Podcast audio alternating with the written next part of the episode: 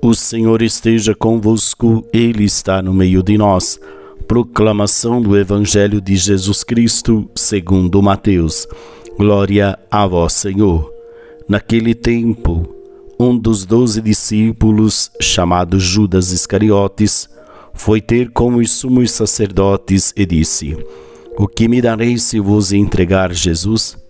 Combinaram então trinta moedas de prata. E daí em diante, Judas procurava uma oportunidade para entregar Jesus. No primeiro dia da festa dos ázimos, os discípulos aproximaram-se de Jesus e perguntaram: Onde queres que façamos os preparativos para a festa da Páscoa? Jesus respondeu: Ide à cidade, procurai certo homem e dizei-lhe: O mestre manda dizer: O meu tempo está próximo Vou celebrar a Páscoa em tua casa, junto com meus discípulos. Os discípulos fizeram como Jesus mandou e prepararam a Páscoa. Ao cair da tarde, Jesus pôs-se à mesa com os doze discípulos. Enquanto comiam, Jesus disse: Em verdade eu vos digo, um de vós vai me trair. Eles ficaram muito tristes e, um por um, começaram a lhes perguntar: Senhor, será que sou eu? Jesus respondeu: Quem vai me trair é aquele que comigo põe a mão no prato. O filho do homem vai morrer, conforme diz a Escritura a respeito dele. Contudo, ai daquele que me trair, o filho do homem. Seria melhor que nunca tivesse nascido.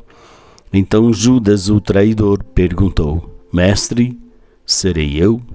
Jesus lhe respondeu: Tu o dizes. Palavra da salvação. Glória a vós, Senhor. Muito bem, meus queridos irmãos e irmãs, estamos diante de uma proposta e que cada um precisa fazer uma opção, fazer uma decisão na sua vida. A morte de Jesus já estava combinado, como nós ouvimos no Evangelho. Aí nós podemos nos perguntar, afinal de contas, de que lado eu estou? Estou do lado daqueles que querem servir ou daqueles que preferem estar fiel ao seguimento de Jesus? Então, um dirige a Jesus para obter é, benefícios, como Judas que prefere o dinheiro do que seguir a Cristo do que ser fiel. Mas aí nós nos perguntamos: e hoje? Como que eu vou ser fiel a Jesus? Será que a minha vida ela não está mais inclinada para os bens materiais do que seguir a Cristo na radicalidade do Evangelho? Que nós possamos pensar, refletir e tomar a decisão de seguir a Cristo fielmente em nossa vida. O Senhor esteja convosco, Ele está no meio de nós. Abençoe-vos o Deus Todo-Poderoso, Pai, Filho e Espírito Santo. Amém. Uma ótima quarta-feira para você.